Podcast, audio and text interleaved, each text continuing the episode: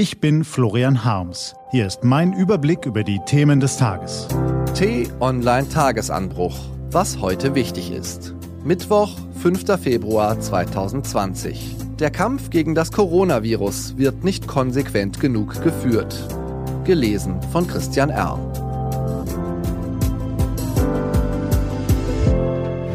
Was war? Das neue Coronavirus ist noch nicht lange in der Welt. Trotzdem hat es den Sprung in fast jeden Winkel Chinas und auch nach Deutschland und in die USA geschafft und in die Politik. Präsident Xi Jinping muss gegenüber seinem Volk Stärke demonstrieren.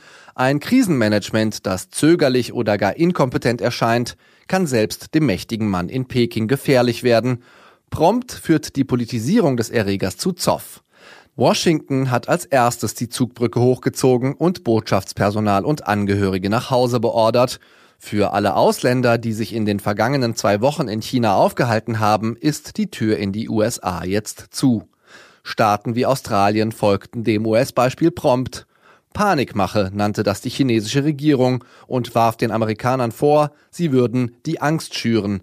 Übersetzt heißt das, das mächtige China will nicht als Aussätziger dastehen Angesichts solcher Empfindlichkeiten ging die Weltgesundheitsorganisation WHO mit Herrn Xi um wie mit einem rohen Ei. Tatsächlich ist auch die Isolierung ganzer Staaten als therapeutische Maßnahme umstritten, sie wird von zahlreichen Experten kritisch beurteilt. WHO-Sprecher Carsten Lindmeier sagte im NDR, wenn Menschen auf dem offiziellen Weg nicht reisen können, dann würden sie inoffizielle Wege finden.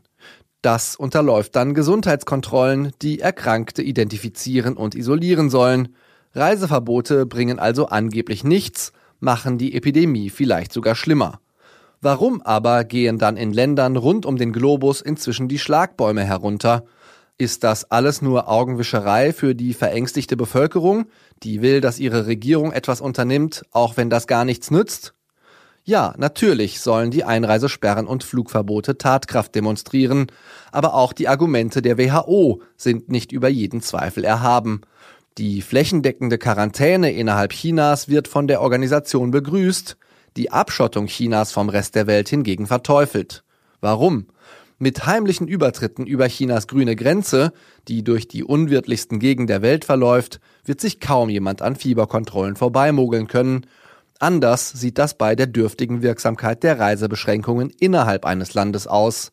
Studien vergangener Epidemien zeigen, dass der Siegeszug des Erregers dadurch verzögert, aber nicht verhindert wird.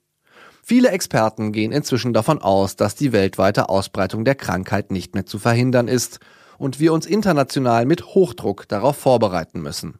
Aber auch dann ist es entscheidend, für Forschung und die Entwicklung von Therapien Zeit zu gewinnen Deshalb sind Millionen Menschen in Chinas Krisenprovinz Hubei immer noch vom Rest der Welt abgeschottet und deshalb kommen deutsche Staatsbürger, die von dort nach Hause geholt worden sind, vorsorglich in Quarantäne.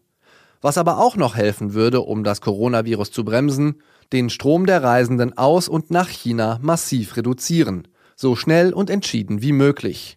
Die WHO tut sich schwer damit und Präsident Xi würde es missfallen. Das sollte es nicht. Denn wer sich so kräftig ärgern kann, ist wenigstens gesund. Was steht an? Die T-Online-Redaktion blickt für Sie heute unter anderem auf diese Themen. Bodo Ramelow will sich heute in Thüringen als Ministerpräsident einer rot-rot-grünen Minderheitsregierung wählen lassen. Dass er das schafft, gilt keinesfalls als sicher. Angela Merkel bricht heute zu einer dreitägigen Afrikareise auf und Deutschland ist wieder Exportweltmeister. Diese und andere Nachrichten, Analysen, Interviews und Kolumnen gibt's den ganzen Tag auf t-online.de. Das war der T-Online-Tagesanbruch vom 5. Februar 2020. Produziert vom Online-Radio- und Podcast-Anbieter Detektor FM. Auf t-online.de-tagesanbruch können Sie sich auch kostenlos für den Newsletter anmelden. Ich wünsche Ihnen einen frohen Tag. Ihr Florian Harms.